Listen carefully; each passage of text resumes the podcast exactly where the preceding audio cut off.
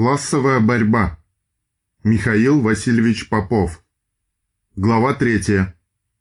Идеологическая борьба. Первое. Что такое идеология?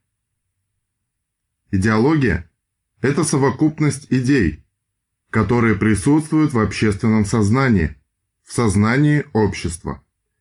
Эти идеи передаются от одного к другому. Эти идеи сообщают и распространяют. Эти идеи влияют на действия людей. Поэтому очень важно понимать, что собой представляет идеология. Если мы просто так посмотрим, внешне, то это получается некое хаотическое скопление самых разных идей.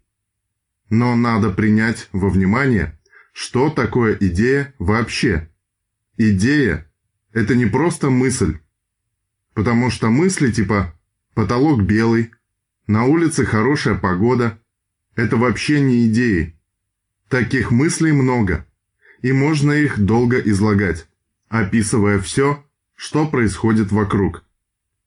Здесь нет вообще никакой идеи, потому что идея – это не просто мысль, а это мысль, которая отвечает на вопрос «что делать?». То есть это мысль, которая говорит о том, что нужно делать, чтобы достичь поставленной цели, за которую надо бороться. Если мы так поставим вопрос, то становится понятно, что разные классы и люди, принадлежащие к разным классам, или не обязательно принадлежащие к данному конкретному классу, но защищающие его интересы, отстаивают и пропагандируют разные идеи. Их идеи могут оказаться противоположными, а чаще не могут не оказаться противоположными. Среди совокупности таких мыслей, которые отвечают на вопрос «что делать?», есть мысли господствующего класса, эксплуататоров, и есть мысли класса подчиненного, эксплуатируемого. И поскольку это противоположные мысли, то можно сказать, что на самом деле нет единой идеологии, а совокупность идей, имеющихся в обществе, распадается на прямо противоположные системы идей. Есть система идей господствующего класса и есть система идей эксплуатируемого класса. Или, скажем, если уже рабочий класс защитил свои интересы и построил социализм, или сделал социалистическую революцию и двигается переходном периоде его система идей – это та система, которая позволяет ему продвигаться к полному уничтожению классов, к полному коммунизму.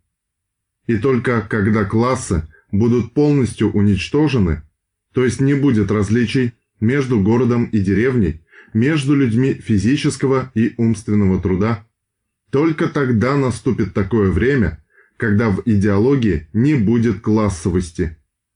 А сейчас можно вспомнить, что писал Ленин в работе «Что делать?». Он писал, что есть пролетарская, социалистическая, а есть буржуазная идеология. Есть всего две идеологии, и третьей идеологии не выработало человечество. Вот так резко, точно и определенно. Потому что раз интересы прямо противоположные, о чем мы не раз говорили, и я думаю, все понимают, то, соответственно, что кому делать, это тоже две противоположности. Буржуазия формулирует те идеи, которые позволяют ей реализовать свои экономические интересы. Рабочий класс в лице своих идеологов формулирует такие идеи, которые помогают ему реализовать интересы рабочего класса. Но есть еще один достаточно обширный класс, который занимает промежуточное положение и который называется мелкая буржуазия. Вот в современной России, тогда, когда некоторые товарищи рассуждают про роботов и про то, что скоро все будет делаться автоматически, в это же самое время мы наблюдаем, как на каких-то стареньких машинах возят помидоры, огурцы, лук и в ларьках или каких-либо палатках продают или то, что они купили и теперь перепродают, или они сами вырастили и пытаются продать. Это кто такие? Это что за люди? Это люди, которые имеют свои средства производства, и это их роднит с буржуазией. У буржуазии есть средства производства.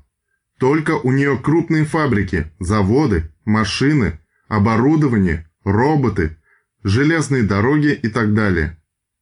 А если вы возьмете мелкую буржуазию, то есть мелких хозяйщиков, работающих на рынок, у них тоже есть средства производства.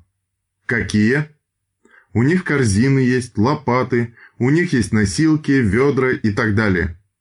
У них есть всякий мелкий инвентарь. И этот инвентарь позволяет им трудиться самим и сносно существовать.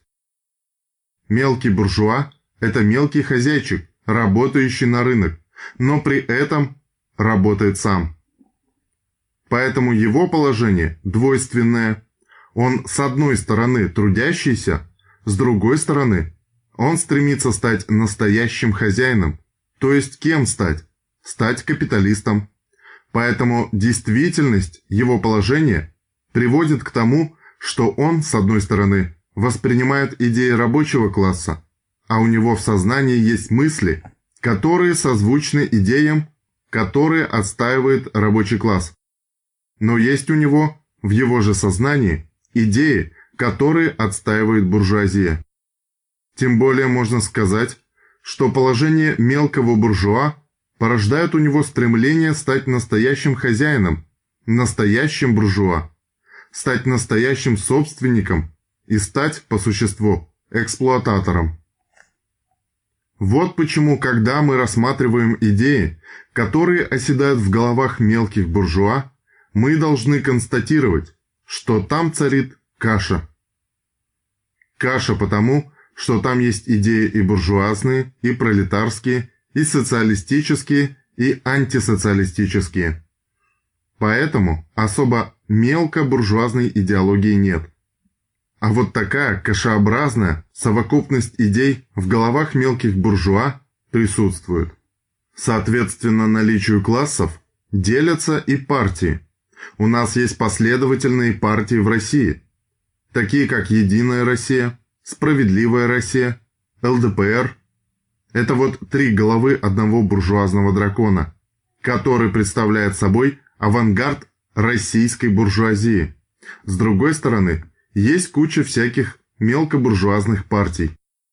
Всего у нас партий более 70. И чего они только не говорят, и чего они только не отстаивают, с чем только не ходят. И есть у нас, пока в становлении, партия рабочего класса, которая пока еще в полной мере не выросла в авангард рабочего класса.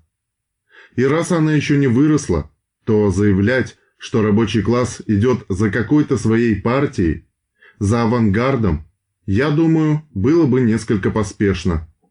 Хотя этот процесс идет – этот процесс находится в стадии становления. Таким образом, есть буржуазная идеология и есть пролетарская идеология. И есть такая некая кашеобразная совокупность идей, которыми кормятся сами мелкие буржуа и их представители. Что касается идеологии рабочих, то она ведь не так существует, что непременно все рабочие имеют пролетарскую идеологию. Совсем не так. Поскольку мы знаем основной тезис исторического материализма, поскольку понимаем, что в обществе, где господствует какой-то класс, господствует соответствующая ему идеология. Поэтому, если у нас буржуазное общество, то, следовательно, у нас буржуазное бытие, а общественное бытие определяет общественное сознание. Следовательно, в большинстве голов содержатся идеи буржуазные. Но это не означает, что только буржуазные идеи распространяются в буржуазном обществе.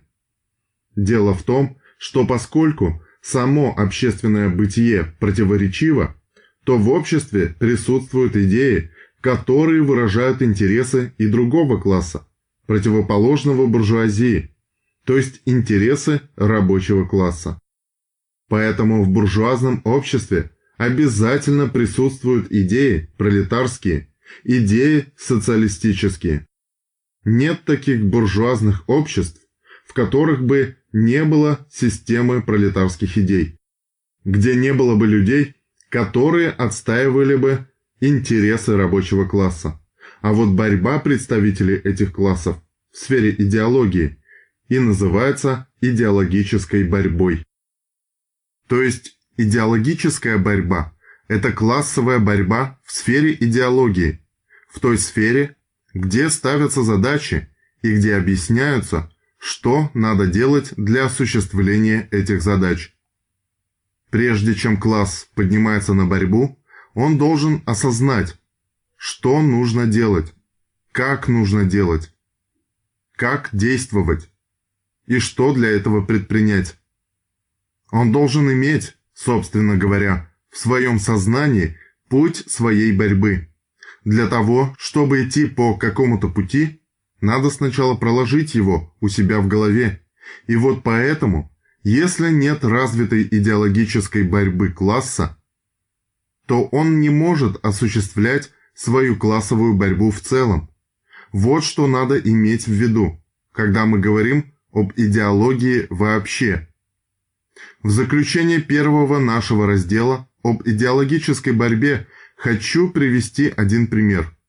Вы, наверное, знаете, хотя это и не широко распространяется, но известно, что ряд партий заедино выступили за то, чтобы внести изменения в Трудовой кодекс в статью 134, которая называется «Обеспечение повышения уровня реального содержания заработной платы». То есть у нас в Трудовом кодексе записана какая мысль? Очень правильно, что надо повышать уровень, обеспечивать повышение уровня реального содержания заработной платы. Это где записано? В законе. А закон, как вы понимаете, есть нечто обязательное. Это же написано и в 130 статье. Написано, что государство гарантирует обеспечение повышения уровня реального содержания заработной платы.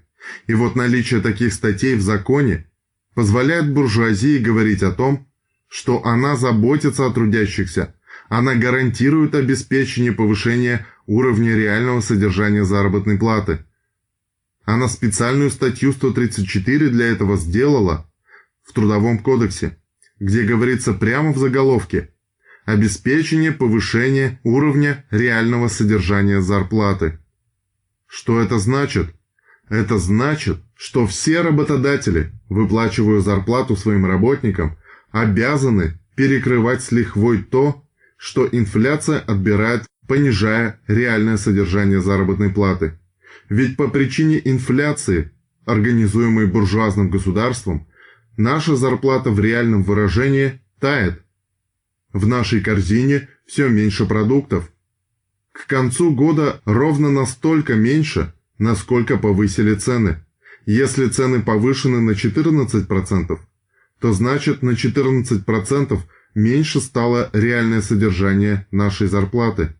А если на 4%, как в этом году? Говорят, хотя вы, наверное, понимаете, что происходит большое усреднение. Одни покупают острова, другие покупают морковку и картошку. И поэтому на самом деле если считать инфляцию по тем продуктам, которые покупают трудящиеся с учетом тех расходов, которые приходится нести с постоянным ростом тарифов на жилищно-коммунальные услуги, то видно, что у нас отбирается каждый год все больше и больше. Если итоговые данные, которые были опубликованы в российской газете и которые получены Академией народного хозяйства и государственной службе при президенте РФ. Эти данные гласят, что реальное содержание доходов граждан в 2016 году по сравнению с доходами, которые граждане имели в 2013 году, 95%, то есть почти на 10% меньше, а реальное содержание заработной платы 92,5% по отношению к 2013 году. То есть вот что происходит. Что означают тогда эти две статьи?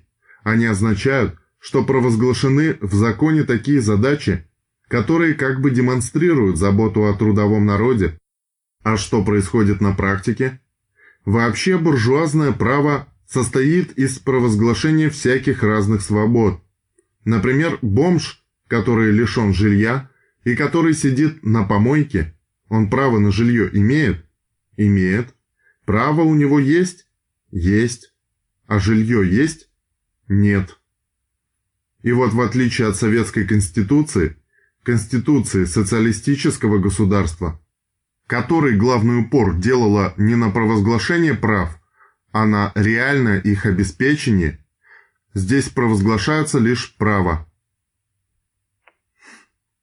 То есть, если вы ставите такие требования своему работодателю, если вы организовываете забастовки, если вы добиваетесь включения таких требований в коллективный договор – то ваши требования законны и справедливы. Они соответствуют Трудовому кодексу. Если вы сунетесь по этим вопросам в суд, то буржуазный суд скажет, так это же урегулировано законом, боритесь за это, вам дали право.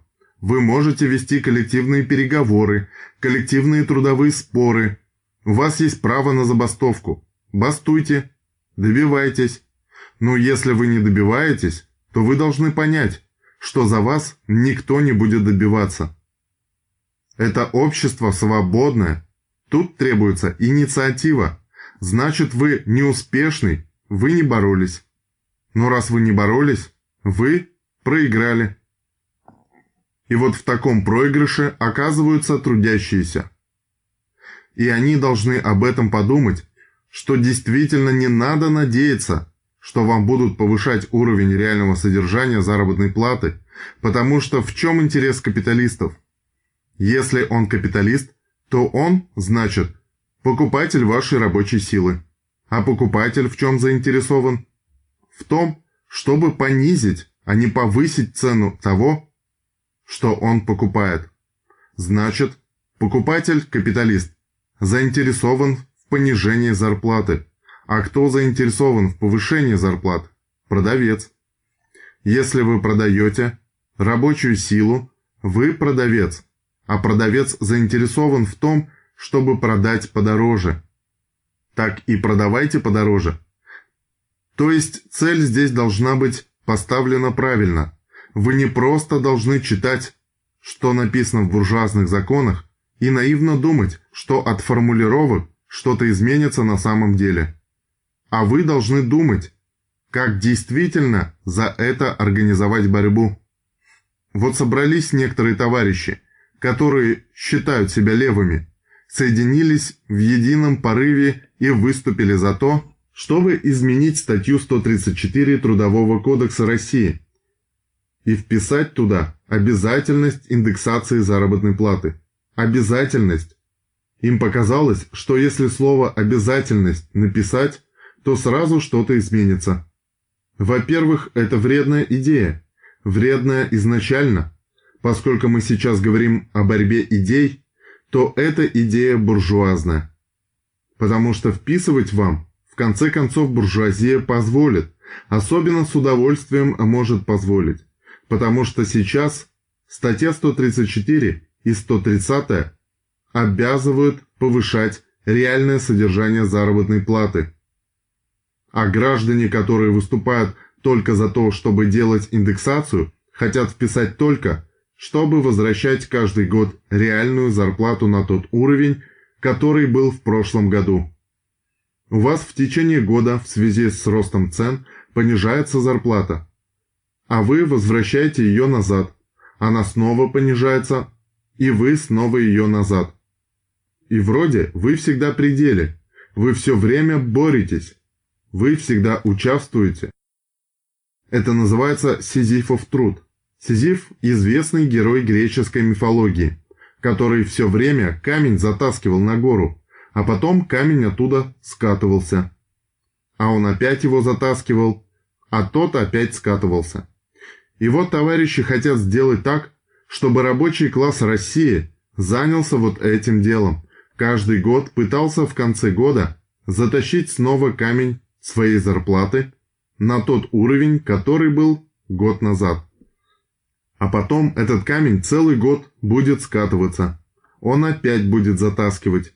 И вот некоторые деятели, выдающие себя за левых, с этой самой идеей и ходят. Тогда как на самом деле эта идея о чем?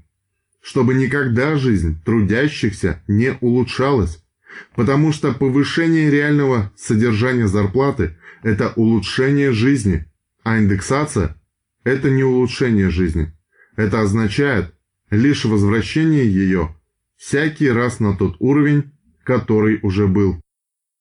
То есть, чтобы вы никогда не вышли из нищеты. Вот идея. В пропаганде этой идеи и в попытках вообще ухудшить статью 134 и сделать, чтобы была обязательной только индексация, а не повышение реального содержания заработной платы, объединились и КПРФ, и Ротфронт, и Справедливая Россия. О чем это говорит? Это говорит о том, что Справедливая Россия, которая есть партия буржуазии, не случайно в этом участвует. Или КПРФ, которая за трудящихся и за мелкий бизнес. Она по сути своей мелкобуржуазная партия, у которой все меньше правильных идей, выражающих интересы рабочего класса, коммунистических и все больше буржуазных. И не случайно она ходит с хоругвями и отстаивает то, что совершенно не к лицу партии, которая опирается на диалектический и исторический материализм или должна была бы опираться, а не на помощь Божью. Короче говоря, этот союз буржуазных и мелкобуржуазных партий занимается тем, чтобы морочить людям голову, чтобы они не занимались реальной борьбой за свои текущие и коренные интересы, а о том, за что надо бороться – Речь пойдет в следующих разделах.